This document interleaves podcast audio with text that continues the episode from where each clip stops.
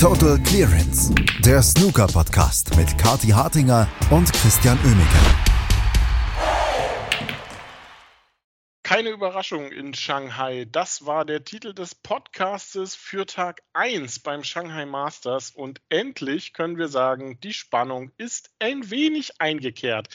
Zum Auftakt der Runde 2 beim Elite-Einladungsturnier im Mainland China, die Rückkehr nach über vier Jahren. Darüber müssen wir reden hier bei Total Clearance und dazu begrüßen euch Kathi Hattinger und Christian Öbicke. Hallo Kathi. Hallo Christian. Oh, die Stimmung war super heute in Shanghai, oder? Also es war wirklich ein absoluter Traum. Ähm, das Publikum ist da, es sind viele, viele, viele Leute da und die freuen sich auch. Und ich hatte auch richtig Spaß heute irgendwie beim Gucken. Ich weiß nicht, wie es dir ging. Ja, es war ähm, deutlich äh, ja, spannender vor allem und ich glaube, das war der Stimmung auch sehr zuträglich. Also nicht, dass die Stimmung an Tag 1 jetzt irgendwie schlecht gewesen wäre, aber ähm, es ist eine andere Stimmung mit dabei, was natürlich auch daran liegt, dass die absoluten Top-Akteure eingegriffen haben ins Geschehen. Ronnie O'Sullivan mit dabei, Mark Selby, Judd Trump und das alles an einem Tag. Also das Line-up ist großartig. Ähm, ob man diese Elite-Einladungsturniere alle braucht, ist eine Diskussion, die sparen wir uns äh, und äh, heben uns für ein anderes Mal auf, oder? Genau, da freuen wir uns jetzt einfach über die Super Snooker-Unterhaltung, die wir erlebt haben, weil natürlich kann man diskutieren und ich finde es immer schöner, wenn alle Leute die Chance bekommen, sich zu qualifizieren für so ein schönes Turnier. Ähm, aber auf der anderen Seite, das Publikum liebt halt auch die Topstars und das macht dann auch die Atmosphäre irgendwo aus. Da müssen wir auch ehrlicherweise sagen, ähm, dass die Stimmung nun mal besonders gut einfach überall auf der Welt ist, wenn Ronnie O'Sullivan spielt. Ähm, und wenn dann noch Judd Trump und Mark Selby und John Higgins am selben Tag spielen und Karen Wilson, ja, was willst du mehr, Snookerherzen? Und das ähm, ist ja den Zuschauenden beim Shanghai Masters auch absolut zu gönnen. Das ist ihnen absolut zu gönnen und sie wurden ja heute dann auch kräftig entlohnt oder gestern, je nachdem, wann ihr den Podcast hört.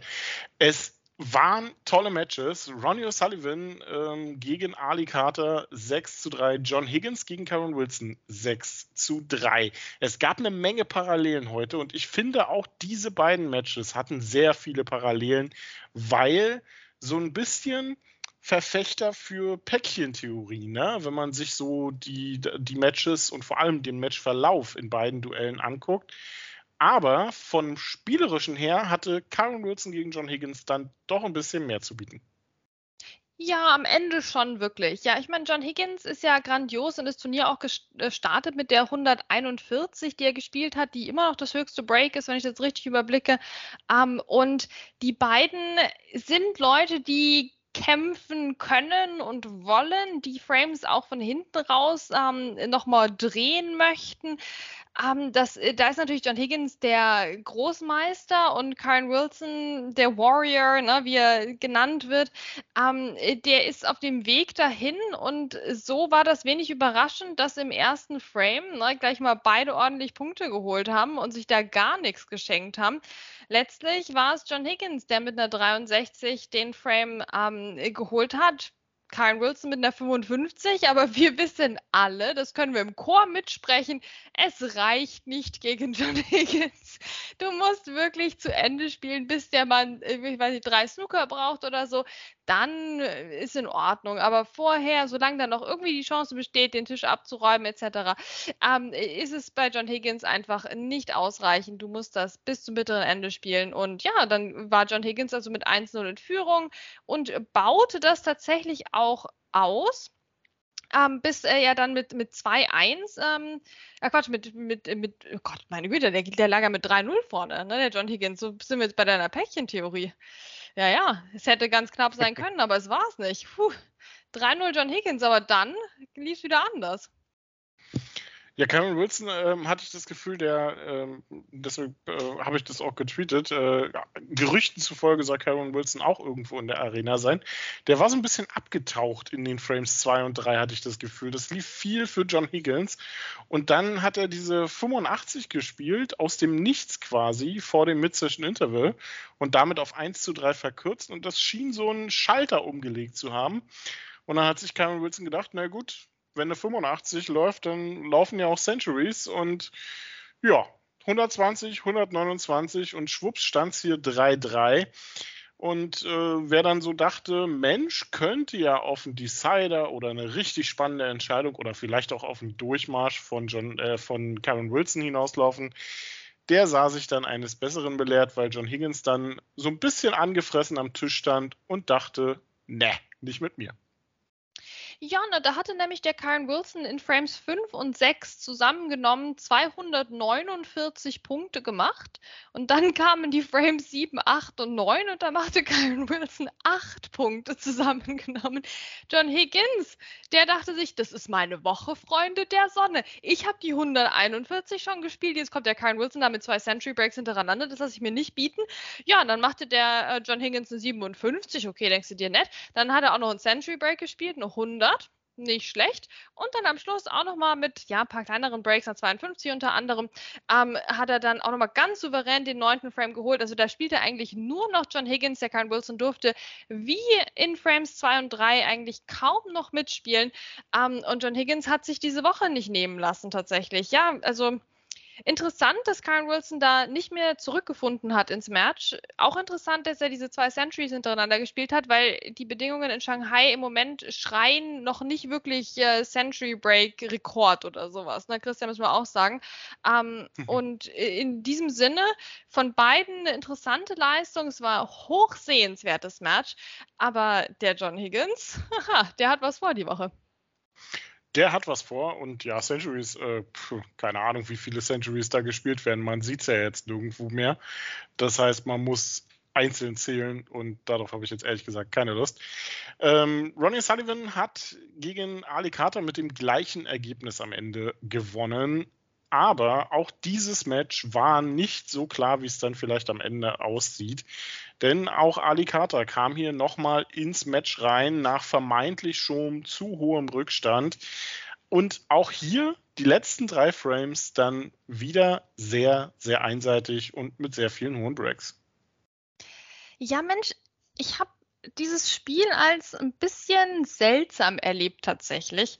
Denn der Ali Carter hat für mich auch so ein paar, paar Chancen irgendwie weggeworfen, oder? Also da ist er normalerweise besser drin, sich auch so festzubeißen in Frames.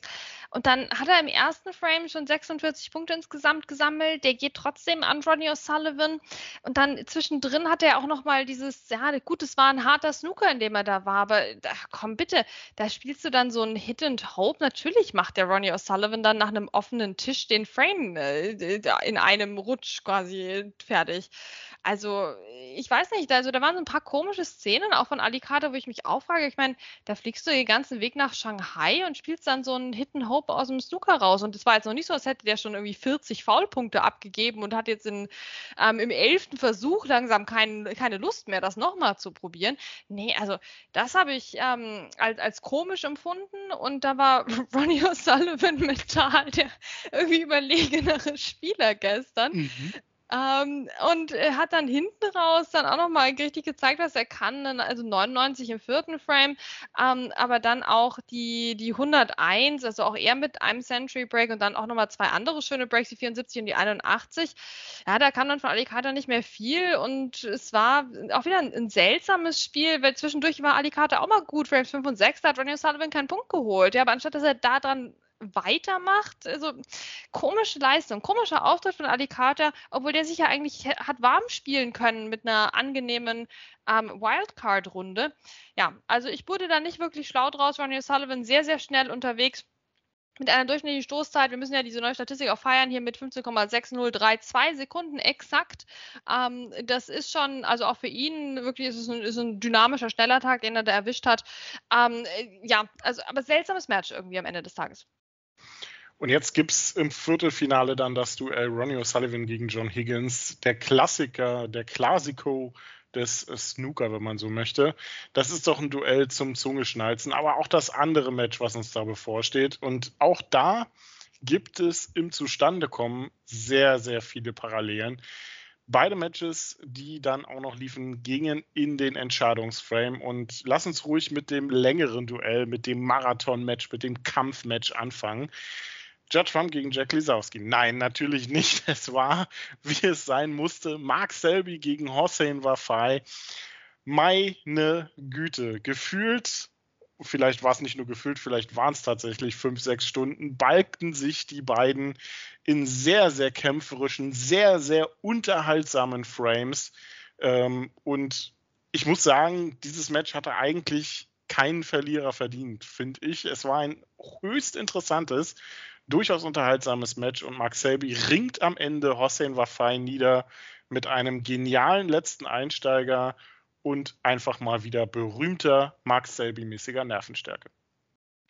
Ja, da hat der Mark Selby einiges rausgeholt, einiges rausgeholt und es ist ja ein Angstgegner für ihn, wenn Mark Selby vor irgendwas Angst hat, okay? Aber es ist im Grunde so ein bisschen ein Angstgegner für ihn geworden.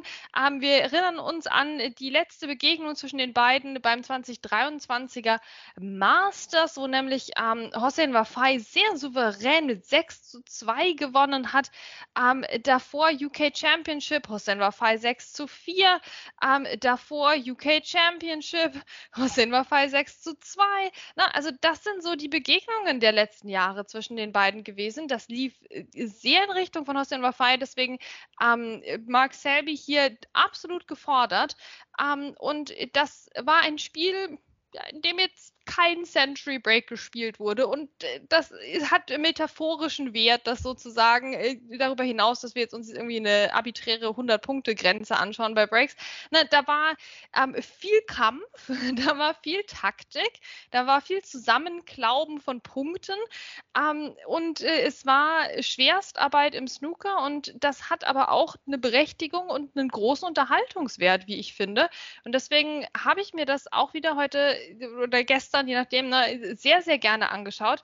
Ähm, und Mark Selby hat absolut abgeliefert. Also der blieb dann cool. Ähm, äh, Hossein Wafai war es ja, der den Entscheidungsframe erzwungen hat, aber in dem dann, ja, Mark Selby mit dieser 77, 67 und die war gefühlt, war das eine 167. Ja, wirklich äh, tolles Break und vor allem auch der Einstieg auf die Mitte. Genial, ähm, wie Mark Selby das gelöst hat. Und äh, so steht er jetzt im Viertelfinale und wird dort treffen auf Judd Trump. Ähm, wie die Chancen da aussehen, werden wir gleich noch drüber sprechen. Aber wir müssen über das Match gegen Jack Lisowski reden. Und da fallen mir vor allem ein paar Sachen auf. Du hast ja im Podcast zur ersten Runde schon gesagt, dass äh, Jack Lisowski so ein bisschen seine, seine Nervenstärke, seinen, seinen Kampfgeist entdeckt hat der ihn ja zu einem Comeback gegen Julio Long geführt hat und der ihn fast auch zu einem Comeback gegen Judd Trump geführt hat. Aber man muss dann auch wieder sagen, tolle 74 von äh, Judd Trump da im Decider, ohne Frage, aber wann zum Teufel lernt Jack Lisowski in entscheidenden Situationen auch einfach mal eine Safety zu spielen, statt einen Harakiri-Ball anzugehen? Ja, das war halt so ein typischer Lesowski, ne? Und da warten wir halt auch drauf, dass er jetzt den Schritt macht. Und ja, wir reden immer über die Ranking-Events und das wäre jetzt keins gewesen, aber das wäre eine Ansage gewesen, oder? Wenn er jetzt mal hier sich das Shanghai Masters geholt hätte in dieser Besetzung. Eieiei, also es war irgendwie, ja, die Entwicklung von Jack Lesowski war schon da, aber dann auch wieder nicht genug, ne? Ähm, Genau wie du halt beim European Masters in der Runde der letzten 64 mit 5 zu 4 von Michael White geschlagen wirst. Also das äh, war die bisherige Saison von, von Jack Lesowski. Er hat sich für Wuhan äh, recht entspannt äh, qualifiziert gegen Jensen Kendrick. Ja, hm, na, gut, da können wir jetzt nicht wahnsinnig viel draus ableiten. Aber bisher ist er sonst einfach auch nicht in Erscheinung getreten und wir, wir warten drauf, dass er was macht. Ne? Ähm, und wir, wir, warten weiter, weil, ja, was, was machen wir jetzt? Was machen wir aus dem Match? Ich möchte echt gerne was Positives auch über Jack Lesowski sagen. Ähm, und äh, also da, da stehen auch positive Momente im Match, wo er ähm, mitgehalten hat, wo er eine 119 gespielt hat. Einziger Century Break des Matches kam von, kam von Jack Lesowski. Ähm, und, und wie er dann auch mal so eine gute Phase hatte hier, die Frames 8 und 9 ne, und dann auch noch den 10. hinterher. Zack, zack, zack, ne, mit dem Rücken zur Wand. Das war eben diese Nervenstärke, die wir von ihm doch jetzt erhofft, her, herbeigehofft und dann aber auch gesehen haben ähm, in den letzten Monaten. Aber dann halt im Entscheidungsframe, naja, wieder Judd Trump derjenige, ähm, der das noch von hinten aufrollt, obwohl Jack Lesowski schon äh, 43 Punkte auch hatte auf dem Konto. Ja, also wie gesagt, das ist wieder so ein Match, das kannst du verlieren, auch als Jack Lesowski, das kannst du verlieren, aber es wäre halt echt gut, wenn du es mal nicht tun würdest. Ja, wäre es absolut. Ähm, noch ein Wort auch zu Judd Trump. Äh, wir haben ja so gedacht, okay, European Masters, klar, Finale verloren gegen Barry Hawkins, aber Judd Trump schien ja so ein Stück wieder da zu sein. Aber was mir jetzt so auch aufgefallen ist, auch heute wieder, gerade zu Beginn des Matches und dann auch, ähm, als er ja schon mit 5 zu 2 vorne lag, ja, das hätte ja auch deutlich schneller zu Ende gehen können, es ist sehr viel Unsicherheit noch im Spiel von Judd Trump. Also das ist nicht mehr das Selbstverständnis, was der so vor zwei, drei, vier Jahren vor sich hergetragen hat. Ja, auch er ist wirklich sehr, sehr schwer einzuschätzen, diese Saison. Wir haben uns ja im, im Zuge des European Masters schon über ihn unterhalten ne? und dieses komische Interview, was er da auch gegeben hat, wo er so ähm, in sich gekehrt und äh, fast so ein bisschen verzweifelt gewirkt hat auf mich, obwohl er gesagt hat, äh, dass er eigentlich, dass er es eigentlich drauf hat. Also da passt einiges nicht zusammen im Moment bei Judd Trump. Vielleicht ist das der richtige Eindruck. Ja, und, und zeitweise erlebe ich ihn hier schon wieder auch als, als gelöst irgendwie in Shanghai. Da hat er eben auch dieses nette Foto gepostet, war da draußen unterwegs nachts ähm, am Fluss. Also sah toll aus. Ähm, also jetzt nicht der Judge Trump, eher die, die Umgebung, aber bei, ich meine, der Judge Trump sieht ja auch gut aus, wenn man jetzt äh, ne, nichts, nichts Negatives über ihn sagen. Ähm, und äh, dann im Match, dann hatten wir auch wieder diese Judd Trump-Momente, ja. Und das, da, da hat mir auch das Publikum so gut gefallen. Und ich habe mich so gefreut, dass das Publikum sich so gefreut hat. Und ich habe mich vor, vor, dem, äh, vor dem Stream habe ich mich auch gefreut, weil das waren dann wieder so diese Bälle, wenn Judd Trump halt einfach ein Frame schon gewonnen hat, diese Trickshots, die er dann auspackt. Na, und äh, das, äh, das macht so viel Spaß. Das ist so die Fröhlichkeit im Snooker. Und ich hoffe eigentlich, dass er die in seinem Spiel auch mal wieder durchgehend hat, zusammen mit der Konzentration einfach von Anfang an. Ähm, das, äh, das macht so viel Spaß zum Anschauen. Also da kann man jetzt auch wieder sagen, ja, meine Güte, da bist du aber naiv irgendwie. Und das ist aber jetzt nicht die hohe Snooker-Kunst, ist der Frame schon gewonnen, ne, ne, ne. Nee, das, das macht Spaß, das ist Leichtigkeit, das ist Lockerheit, das gehört zum Spiel dazu. Ähm, und das machen nicht alle und er macht das, finde ich, besser als jeder andere. Und deswegen, also Judd Trump nach Frame-Gewinn ist für mich eigentlich eine eigene Kategorie im Snooker.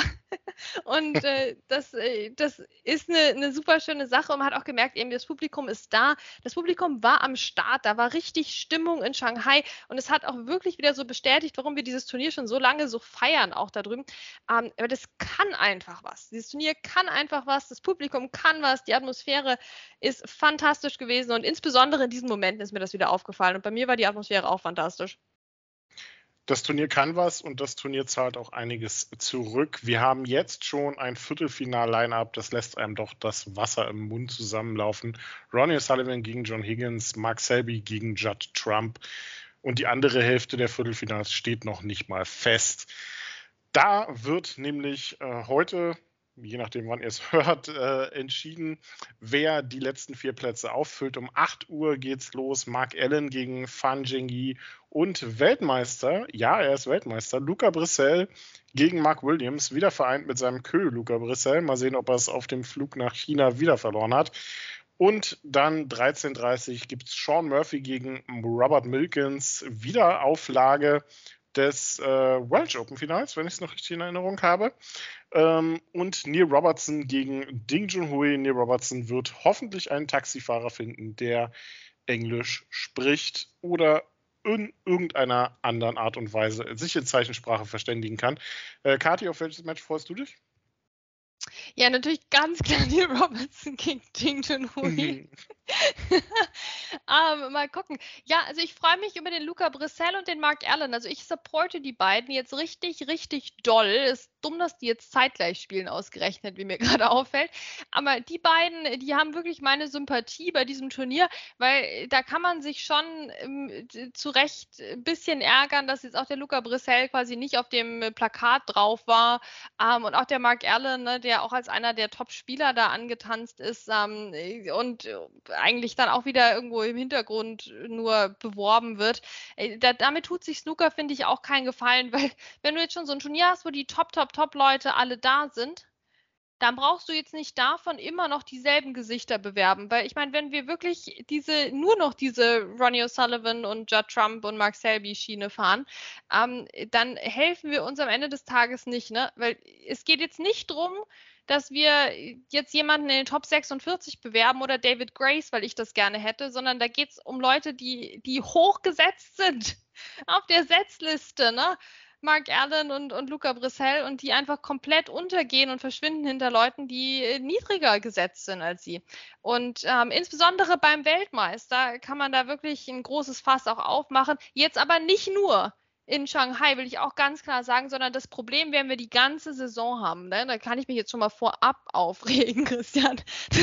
Jetzt, wo wir nicht mehr jeden Tag was über das Live-Scoring sagen wollen, weil wir müde geworden sind, ähm, äh, ich würde wahrscheinlich bei jedem Turnier was sagen können über die Platzierung von Luca Brissell auf dem Plakat. Ja, und da ist, da ist jetzt eine Chance da und da muss man jetzt was machen. Ähm, das hat man jetzt in Shanghai noch nicht wahnsinnig gut umgesetzt, aber das kommt noch jedenfalls mit anderen Worten. Ich freue mich deswegen ganz besonders auf Mark Allen und auf Luca Brissell weil sie es verdient haben.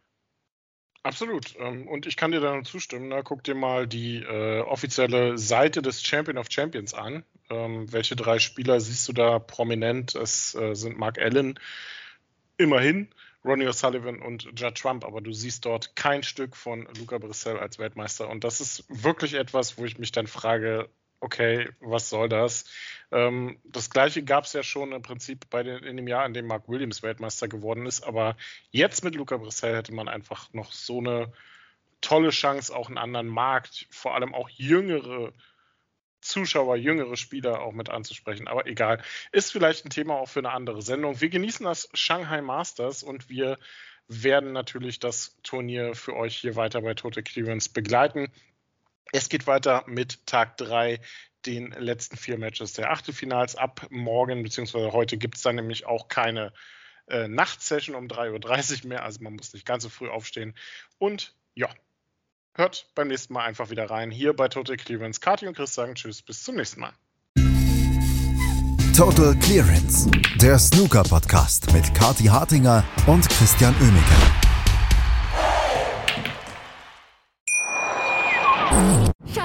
Ich bin neu verliebt. Was? Da drüben. Das ist er. Aber das ist ein Auto. Ja, eben. Mit ihm habe ich alles richtig gemacht. Wunschauto einfach kaufen, verkaufen oder leasen. Bei Autoscout24. Alles richtig gemacht. Wie baut man eine harmonische Beziehung zu seinem Hund auf? Puh, gar nicht so leicht. Und deshalb frage ich nach, wie es anderen Hundeeltern gelingt, beziehungsweise wie die daran arbeiten.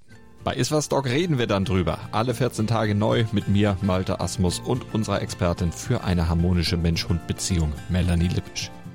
Iswas Dog mit Malte Asmus. Überall, wo es Podcasts gibt.